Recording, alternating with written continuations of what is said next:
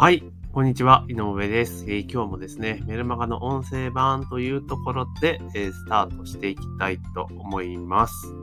えー、今11月12日になりますけれども、皆さんいかがお過ごしでしょうか？朝晩めちゃめちゃ寒いっていうか、日中もだいぶなんかね、寒くなってきましたね。あのこのシーズン結構、ほんとね、体調崩しやすいので、まあ、気をつけていただきたいというところと、まあ、あとは、インフルエンザとかってね、今年はどうなるんですかね。やっぱ去年と同様に、まあ、コロナが流行っているから、流行らないんですかね。まあ、病院では結構ね、あの、予防接種とかも始まっているというふうに思いますので、まあ、まあ、コロナのワクチン打った後にインフルエンザの予防接種は大丈夫なのかっていう、多分大丈夫だと思うんですけれども、まあ、どうなのかなというふうに思っております。ね、で、えー、ぜひですね、あのね、番組の、え購読とフォローね、忘れずにお願いいたします。番組の Apple の方は購読、それ以外の方はフォローですね。えー、こちらの方をぜひお願いいたします。というところで今日は、えー、クラブハウスって覚えてますか？最近類似のサービスが増えてますよね？っていうメルマガを書いたんですけども、その深掘りというところで、ちょっとね、お話をさせていただこうというふうに思っております。で、ちょうど今年の1月ぐらいですよね、クラブハウスっていうのが彗星のように現れて、一気にこうドカーンと跳ねて、まあ、1ヶ月ぐらいでキュンとしぼんだみたいなことがあって、まあ、登録された方もいらっしゃるでしょうし、えー、その時 Android だったら登録できないとかね、招待制だから無理だったっていう人も、まあ、いらっしゃるんじゃないかなというふうに、え、思っております。で、クラブハウスってどういうものかっていうと、要は、え、みんなでなんか集まって雑談しようぜみたいな、そんな感じなんですよね。えー、要は話してる人と聞く人みたいな感じで、まあ、できるようなところですね。で、それがなんかアーカイブが残らないのがいいよねっていうのが売りだったんだけど、売りだったわけですよ。で、まあ、その当時招待制っていうこともあって、やりたくても誰かに招待してもらわないと、あの、参加できないというのがあったわけですよね。で、しかも招待できるのが1人1アカウントだったり2人までみたいな感じだったので、ちょっとなかなか、あの、知り合いにね、クラブハウスやってる人がいないと入れないみたいな。でも、でも2枠しかないから、みたいな感じだったんですよ。だから、やっぱ入りたく、話題のもので入りたくても入れないっていう状況を作ると一気にこう広がるんだなっていうのは、の典型例だったかなというふうに思ってます。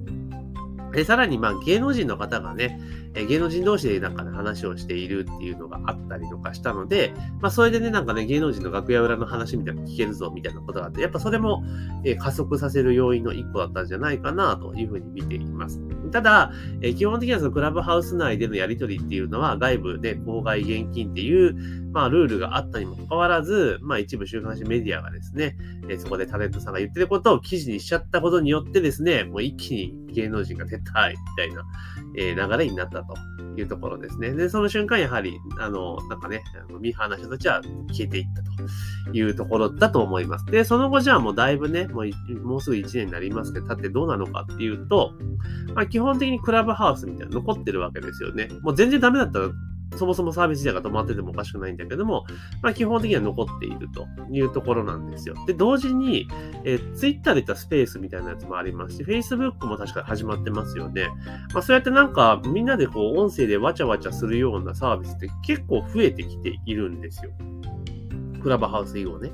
で、もちろんあの、クラブハウスのタイミングで音声っていうものに対して注目されるようになって、要は映像がつかない、声だけのサービスっていうものが結構注目されるようになって、確かに私自身もポッドキャストの配信結構ずっとやってますけれども、昨年の1月、2月以降ぐらいから若干ちょっとね、分母がスッと上がった感があります。再生数のね。えー、その当時配信した、当時はね、あの、G ネタを結構メインに配信をしていたんですけども、ちょっとね、配信数が伸びたなっていう印象はあります。はい。だからやはり、音声を聞くっていう人が増えてきたのかな。あ、こういう個人が発信している音声メディアっていうのも結構あるんだなっていうのが、なんか気づいた人が多かったりするんですよね。で、今ってもう結構その YouTube とかもそうですけれども、あの、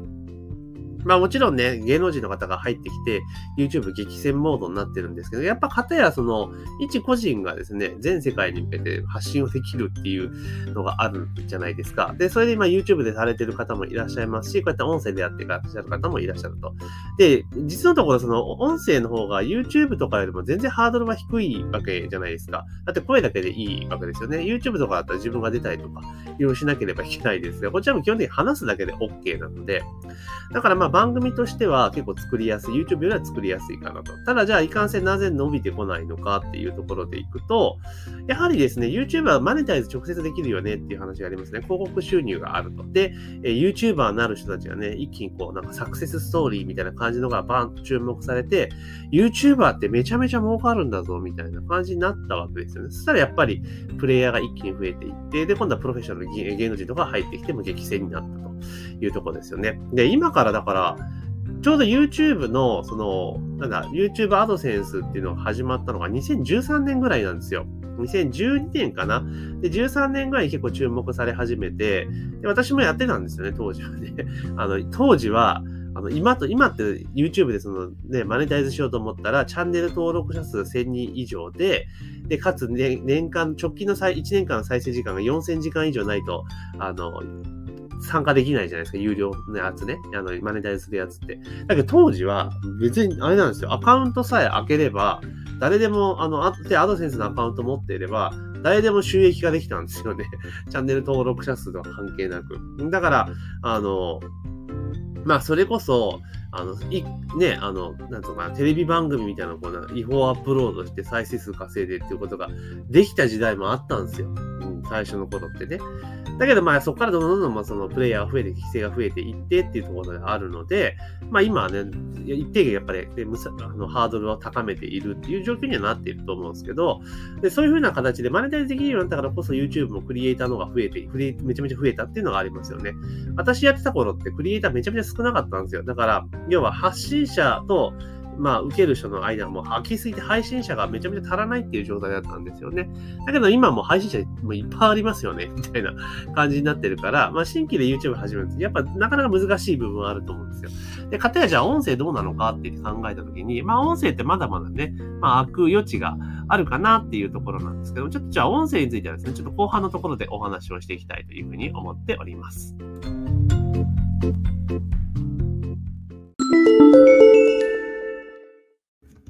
はい、ここでお知らせを一つさせていただきたいと思います。皆さん、LINE 公式アカウントは使われてますか？え特にこのね、放送は先生業と言われている方、コンサルとかね、オンライン講師の方がよく聞かれてると思うんですけれども、まあ、LINE 公式アカウントね、すごく無料で使えて便利なツールなんですけれども、まあ、なかなかうまく使えていないって方が、え多いのかなというところでございます。で、今回ですね、あの、オンライン講師とか先生業向けに特化した形での LINE 公式アカウントの活用法をですね、え一つのオンライン講座として公開をさせていただきました。要は、リピートにつなげるための LINE 公式アカウント活用法的な、え講座をですね、えー、オンライン講座のプラットフォームユーデミーで公開をしております。えー、そちらの方ですとね、オンデマンドで、えー、自分が見たい時間にですね、えスマホと、スマホから簡単に、え受講することができますので、ぜひね、え LINE 公式アカウントの活用はうまくいってないぞっていう先生業の方はですね、え受講していただけたらなというふうに思っております。かなりね、自信作、マニアックな内容なんですけども、かなり自信作のえ講義で、で、同様の講義をストア化でも展開させていただいておりますが、かなり、え、高評価をいただいておりますから、まあ、ぜひね、気になる方は、え、この音声の概要欄にですね、え、その、えー、ユーデミーでの LINE 公式アカウント活用講座、先生オンライン講師のための LINE 公式アカウント活用講座の、え、リンクを貼っておきますので、ぜひね、そちらの方からチェックしてみてください。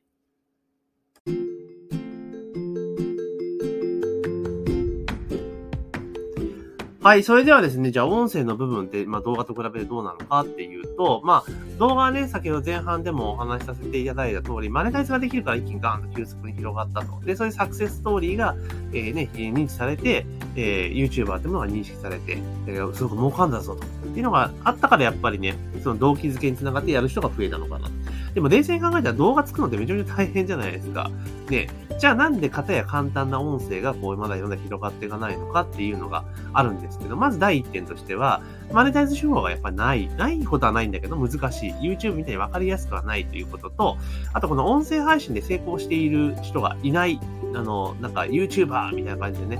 こんだけ儲かってますさ、みたいな話が一切出てこないじゃないですか。うん、っていうのがあるから、やっぱりなかなか、あの、プレイヤー増えないのかなっていうところ。あとはその、喋るのがやっぱり、あの、なんていうかな、あの、映像があるとね、いろいろな、まあ、幅がいっぱいあるから、表現の幅が広がっているけど、音声だと喋るだけになっちゃうから、難しく思われてる方結構多い感じがするんですよね。まあ、ただ実際音声ってどうなのかっていうと、もうめっちゃ簡単なんですよ。喋るだけでいいわけじゃないですか。で、もちろん、あれですよ、こう、私自身こう喋ってますけど、これ台本がある方、台本ないですよ。ただ単純に、今日前、この、このちょっと前に書いた、え基本はメルマガの記事内容をベースに話してるだけなんですよ。だから、えっと、単純にその思いつ思いついたことをどんどんどんどん喋ってるだけなんですよね。ただ、じゃあなんで喋れるかっていうと、えー、その、この話す前に一回原稿書いてる、原稿っていうか、その、発信する内容をメルマガで書いてるから、そのことが頭に残ってるんで、それを紐解いてて深掘りしてるだけだから、意外と喋れているっていうのもあるんですけれども、えー、これもね、やっぱり慣れなんですよね。で、今はそういってもともとあるものについてこう話してるんですけど、例えば、えっと、今、サブチャンネルでやってるようなテーマだと、要はニュース記事見つけて、それに対しての自分の意見を話すっていうやつも、これも最初は結構しんどかったんですけど、なんだかんだ言って1年ぐらいやってたんですよ。あの、この、この今の、今放送してるチャンネルで、今年のだから8月からあの、コンセプトチェンジをして今の形式ですけど、その前は、えー、時事ネタとかをね、ニュースネタとかをベースに話をしていたってやつです。だから Yahoo ニュースとかで見て気になるのがあったら、それでピックアップして、で、それについて自分の意見を話してたっていうのをやってたんですね。だから、まあそういうのずっとやってるとね、結構喋れるようになってくるんですよ。だから、まあ、もちろん意外に最初からサクサク喋れる人もいますけど、ほとんど人は慣れてないからそうじゃないんだけど、こうやってすぐ慣れちゃうんですよ。で、あと、音声配信、皆さんちょっと嫌がる一番の理由っていうのは、その収録した音声と自分の声がすごく違うじゃねえかってね、え、問題があるわけなんです。これ実は一緒なんですけれども、あの、最初に聞き始めの時ってね、なんでこんな声なんじゃねえっていうふうに、え、感じちゃうんですけど、実は全く同じ声なんですね。で、これやっていくうちに、当然音声配信とかして自分の音声聞きたいって増えてくるんですよね。そうするとね、差がなくなるんですよ。だから、あスピーカーから聞こえてくる声と、あ自分の声は一緒じゃんってなると、そこでその瞬間で全然抵抗なくなって話せるようになるんですよね。だから音声で実はすごく手軽なんですよ。手軽なんだけれども、あの、なかなか参入者が増えないというの状況なんですよね。で、まあさっき言ったように直接的なマネタイズがやっぱりでき難しいっていうのが大きいのかなっていうのはあるんですが、ただ実は音声って動画とかと比べると、あの、聞いてもらいやすいんですよね。要は見るっていう作業は伴わないので、まあ、基本的にはその音声だけで成り立つものであれば、全然いいんですよ。映像なくて、音声だけで。で例えば私とかも YouTube とかそうなんですけど、あの、あれなんですよ。なんつうのかな。音だけ聞いてること結構多いんですよね。だから、本当に今 YouTube とかで、そのなんだろう、話す系のやつとかやってるじゃないですか。だから、キンコン西野とかはね、 Voicy とかでやって、キンコン西野の場合、 Voicy 軸のえー、その収録版を YouTube アップってパターンじゃないですか。で、逆のパターンもやってくれるとすごく嬉しいなと、個人的には思うんですよね。で、ポッドキャストで公開してくれたら、だってあれじゃないですか。ね、CM で切れることもないので、結構いいなと思うんですが、まあなかなかやってくれないってところあるんですけど、だからこそまだ入り込む余地はあるかなと思っています。で、で、音声結構いい、何がいいかっていうと、例えばこう私のように、その文字媒体とセットで運営していくっていうことを今やっているんですけれども、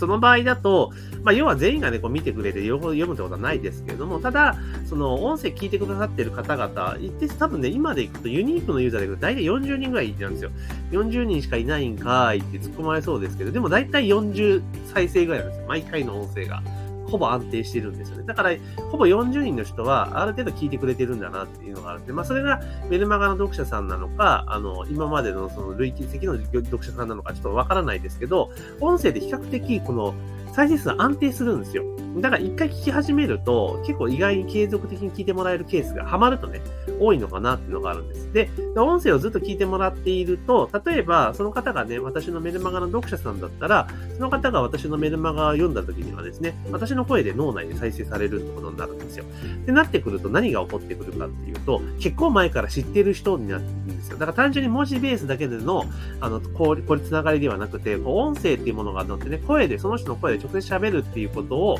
がね、あの、定着して定着というか、そうなってくると、あの知っている人になるんですよね。で、知っている人になるとどういうメリットがあるかっていうと、人間って知らない人から基本的に物買わないじゃないですか。だから知らない人と知っている人だったら知ってる人から物買うんですよね。安心できるから。っていうところでいくと、後のセールスとかにすごく繋がりやすくなるっていうのが一個あります。あともう一点、あの、例えば学習系のコンテンツね、私とかもいっぱい作ってますけれども、これも音声メディアを軸にして展開をしていくと、結構継続的にね、繰り返し聞いてもらいやすくなるんですよ。動画だとどうしても、動画で我々作っちゃうんですけど、動画だとどうしても動画見るぞ、おーって気合を入れないと見れない感じじゃないですか。だけど音声だったら、それこそスマホに1個ぶち込んどけば、まあ移動時間とかで聞けるわけですよね。そうすると学習効率上がるし、えー、視聴頻度も高まるので、結構学習の効率めちゃめちゃ良くなるんですよね。そういったことで頭の中にも残るので、だ非常に音声でね、使っていくとめちゃめちゃメリットは実はあるんですよ。単純にその直接的なマネタイズが難しいというだけであって、あのそういったことをうまく使っていくとね、間接的なマネタイズの貢献はすごく大きい、えー、メディアかなと私はすごく感じています。だからこそずっとね、えー、長期間にわたって配信を続けているっていうのがありますので、まあぜひね、あの、まあクラブハウスってだからあって、そのスペースとか出てきていて、で、ちょっとね、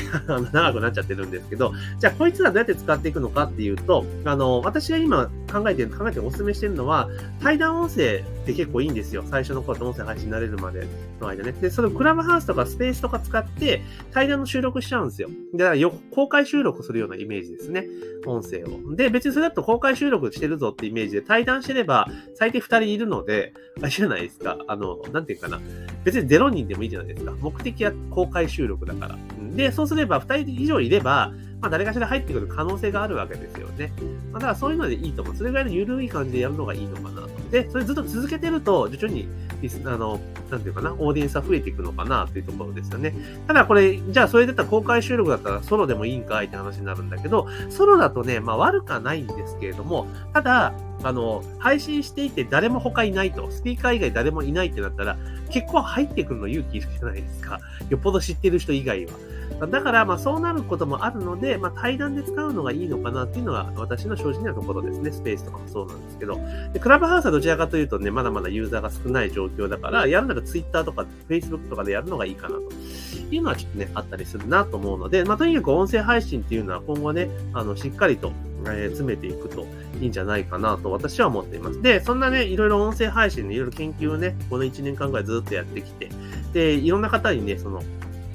ポッドキャストね、あの、あれです、ストア化とかでもやってますから、えいろんな事例がたま溜まってきているので、まあ、それはですね、ちょっとね、今まとめています。で、えー、コンテンツとしてですね、リリースする、えー、段まで来ていますので、えっ、ー、と、耳メディア構築プログラム、まあ、歌唱です。過去歌唱ですけど、えー、そういうの今ね、え頑張って作ってるぞというところなので、またね、企画の詳細が決まりましたら、また募集させていただきますので、ぜひね、楽しみにしておいていただけたらな、というふうに思っております。ということで今日はですね、クラブハウスって覚えてますか？って最近、えー類似のサービスが増えてますよねっていうメルマガを書きましたので、その深掘り記事を、えー、お話をさせていただきました。ぜひね、番組の購読もしくはフォローをね、忘れずにお願いします。というところで、えー、本日の配信は以上とさせていただきます。